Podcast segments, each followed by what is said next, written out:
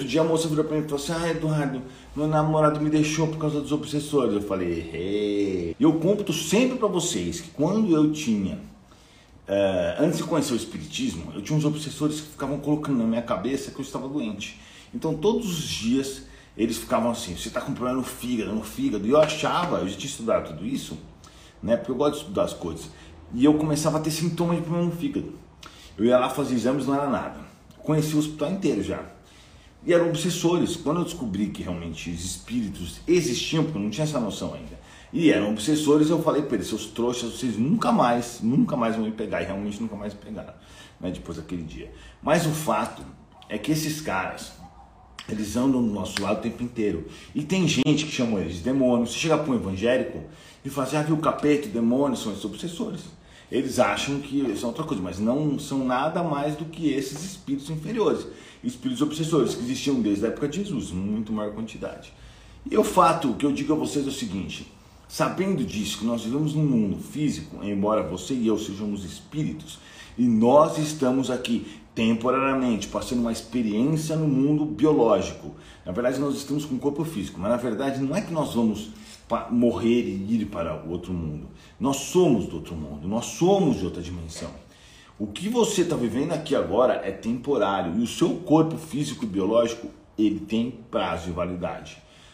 Você hoje tem uma estrutura biológica que vai morrer e vai entrar em decomposição e, e virar moléculas e por aí vai. Mas o seu espírito vai voltar de onde você veio. Então, esse exercício de vida biológica você já passou várias vezes. Você já teve várias vezes. Então, você já foi João, já foi Carlos, já foi Maria, já foi N coisas, né? Uh, o fato é que nós vivemos um mundo assim. E esse mundo ele está lotado de obsessores. E um dos propósitos é que a gente aprenda, se fiscalize e tome cuidado com isso. Mas vale a pena lembrar que não dá para jogar a culpa nos obsessores, de tudo. Outro dia a moça virou para mim e falou assim: Ah, Eduardo, meu namorado me deixou por causa dos obsessores. Eu falei: Ei, ei, não foi não. Não foi mesmo. Porque não tem como um cara fazer uma coisa que ele não quer. Não pode um obsessor, vamos dizer, que um obsessor chega aqui e eu vacilo e incorporo ele. Coisa que não vai acontecer porque eu nunca faço isso. Ó, eu não sou vacilão desse aspecto. Vamos dizer que eu não tivesse essa experiência e incorporasse ele, certo? Ele não ia conseguir chegar na geladeira e comer giló. Primeiro porque não tenho aqui em casa, graças a Deus. Mas estou brincando. Mas primeiro que eu não gosto de giló. Então não tem como ele usar o meu corpo para fazer uma coisa que eu não concordo. Entendeu? Assim, mesmo que ele realmente dominasse meu corpo. Não tem, por exemplo, aqueles bêbados que ficam bêbados, bêbados, bêbados, e aí, e aí de repente ele fala coisa que não lembra, ele age de forma que não é compatível com ele. Isso é porque o obsessor tomou conta dele, ou os obsessores. Fica uma integração. Ou seja, se você parar para observar, você vai ver em todos os pontos os espíritos agindo, tanto os bons como os ruins. Né? Esses dias, olha o que aconteceu. cheguei no hotel, estava lá super ocupado. No momento ele falou assim: você tem que dar um recado para a mulher. Falei, ah, começou. A mulher da recepção. Aí o, o, o anjo da guarda dela chegou para mim e falou assim: fala para ela que eu quero que ela entre na espiritualidade. Aí chega eu, né? E falo para a mulher: a mulher ela chega tá chavecando ela, né? Mas tudo bem. Ela falou: eu preciso te dar um recado do anjo da guarda tal. Eu também não importa, ela pode achar o que ela quiser, não muda nada para mim. Eu não tô nem aí se a pessoa vai acreditar, vai achar que eu sou louco, não faz a mínima diferença. Aí eu falei assim: ó tem isso. Ela falou, ah, qual que é o recado? Eu falei assim, olha, tá falando que você tem que entrar na espiritualidade. Ela falou, tá bom. Ele falou assim, você, você, você anda vendo muito, muitos... Ele falou isso, pergunta aí. Você anda vendo números iguais? Ela falou, não. Aí eu falei, tá. Ela apertou Enter. A minha conta deu 56363. Ela falou, nossa, 56363, coincidência, né? Você acabou de falar dos números iguais. Negócio assim. Tipo assim, eu fiquei, né, tá vendo? Ele sabia que isso ia acontecer, entenderam? Então o que eu quero dizer para vocês? Que nós vivemos no mundo dos espíritos, na realidade. Nós somos encarnados, mas eu, você, tanto a mulher como estava na recepção, como o anjo na guarda dele, todos somos espíritos. Aí eu fui lá e falei para ela, ó, siga meu canal, escrevi e entreguei para ela. Não sei se ela seguiu, se ela seguiu, tanto faz para mim, não tanto faz, perdão.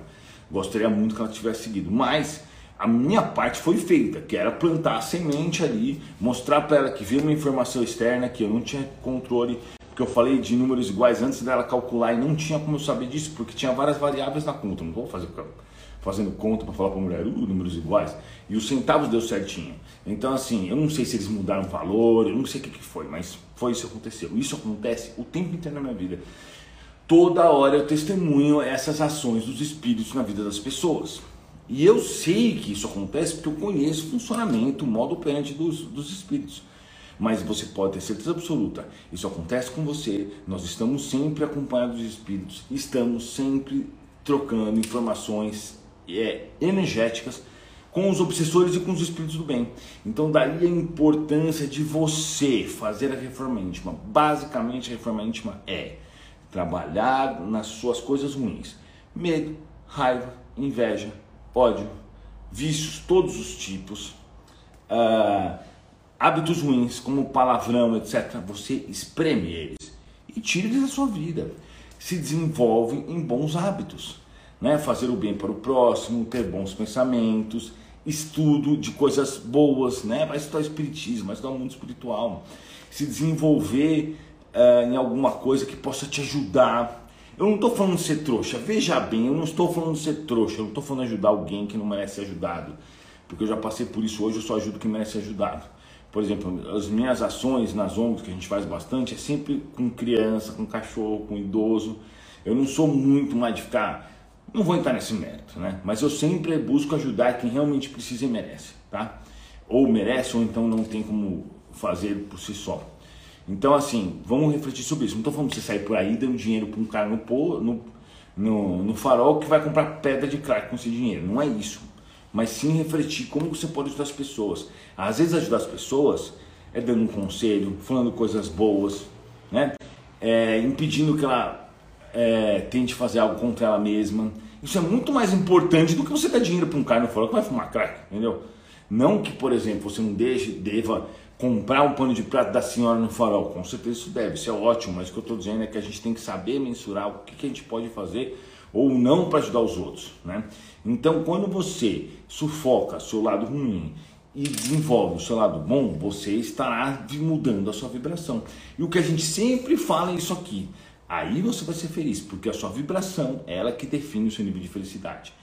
Aí, mas como você sabe disso? Eu passei por isso. Eu já fui um cara que tive tudo que qualquer homem quer na vida: dinheiro pra caramba, mulher pra caramba, balada pra caramba, só curti a vida e hoje eu sou muito mais feliz. Né? Claro que graças a Deus eu já me recuperei financeiramente e tal, mas nem se compara né, as coisas que eu fazia naquela época. Hoje eu dedico minha vida ao espiritismo, sou muito feliz, muito feliz com isso. Meu. Eu devo ser, se eu não for o cara mais feliz do mundo, com certeza eu estou no top 10. Vocês não tenham dúvida disso. Perguntar para mim se eu estou bem é besteira, porque eu estou sempre bem. Nunca vou falar, não, eu estou mal. Isso nunca vai acontecer comigo. Eu nunca estou mal. Tá? E a, e a vibração vai definir o seu nível de felicidade. Você pega Chico Xavier, últimos momentos de Chico Xavier, tá lá no YouTube. Você vê lá, o cara tá surdo, cego, com dor pra caramba e com um sorrisão de uma ponta a outra. Nem ouviu o que a repórter tava falando. Tava com sorrisão. Aí você pega o, o vocalista do Link Park. O cara tava lá, se matou acesso à melhor informação, ao melhor médico, ao melhor, a um monte de fã, a tudo que o dinheiro pode comprar, não adiantou porcaria nenhuma, porque isso não vai definir a, sua, a felicidade. O que vai definir a felicidade é o seu, é a vibração que você está. Então faça reforma íntima, largue os hábitos ruins, principalmente largue as pessoas que não te fazem bem. Faça isso, largue as pessoas que não te fazem bem. Você tem que trabalhar com pessoas que gostam de você. Trabalhar não, né? Perdão. Você tem que conviver com pessoas que gostem de você, que façam bem para você. Eu não consigo entender. Eu, isso não entra na minha cabeça aí, sabe? Não, porque eu gosto tanto do meu ex que se dane. O cara terminou com a mina, ou ao contrário, a mulher terminou com o cara. Tanto faz. Fica em, mano, pelo amor de Deus, velho. Você tem que gostar de quem gosta de você. Fica essa palhaçada de correr atrás de gente que, que, que, não, de, que te, não quis, que não quis você. Mano, se alguma pessoa não quis você, manda ela se ferrar e nunca mais olhar na cara dela. Tenha um pouco de, de, de, de amor próprio, né? Então, assim, pra mim é, é, é, uma coisa tão óbvia isso. Você tem que gostar de você mesmo e buscar as pessoas que fazem bem para você. E não, não ao contrário. Vai buscar alguém que te faz mal, velho? Vai ficar atrás de alguém que não te quer? Mano, como que você quer ter uma relação com alguém que não quer você? Me explica um negócio desse. Pelo amor de Deus, se uma mina falar pra mim assim, ah, Eduardo, eu acho melhor a gente dar um tempo, é tempo pro resto da vida. Eu nunca mais olho na cara dessa mina. Nunca, não. Como pessoa, na verdade, eu bloqueio, bloqueio não, ignoro. Então, pelo amor de Deus, tem que refletir, tem que pensar é, sobre quem que a gente tem que colocar na nossa vida, quem nos faz bem, quem vai nos induzir a beber, a usar droga ou fazer uma coisa assim, ou quem vai nos induzir a fazer o evangelho, a ter bons pensamentos, a fazer o certo. Então, escolha logo os seus companheiros nessa jornada, porque eles serão muito importantes na sua evolução. Muito obrigado, galera. Não se esqueça de deixar o seu like, seu comentário, e eu quero saber de você se você já percebeu a ação dos inferiores, dos obsessores na sua vida. Escreve aí embaixo você percebeu. Se você já sentiu que você estava sendo oportunado por esses espíritos do mal, das trevas, que um dia serão espíritos como nós. Inclusive, se você ler o Violetas na Janela, acho que o terceiro ou quarto livro, ela fala que ela, antes dessa vida ela foi um obsessor. Então, ou seja, esses trouxas têm solução. Eles vão mais cedo ou mais tarde encontrar o caminho certo. Entendeu? Mas, enquanto eles não vão, a gente vai vivendo e evitando cair deles. Muito obrigado, galera, e até a próxima. Lembra de escrever aí embaixo se você já teve é, a oportunidade de perceber a influência dos obsessores. Porque é bom as pessoas lerem. Valeu?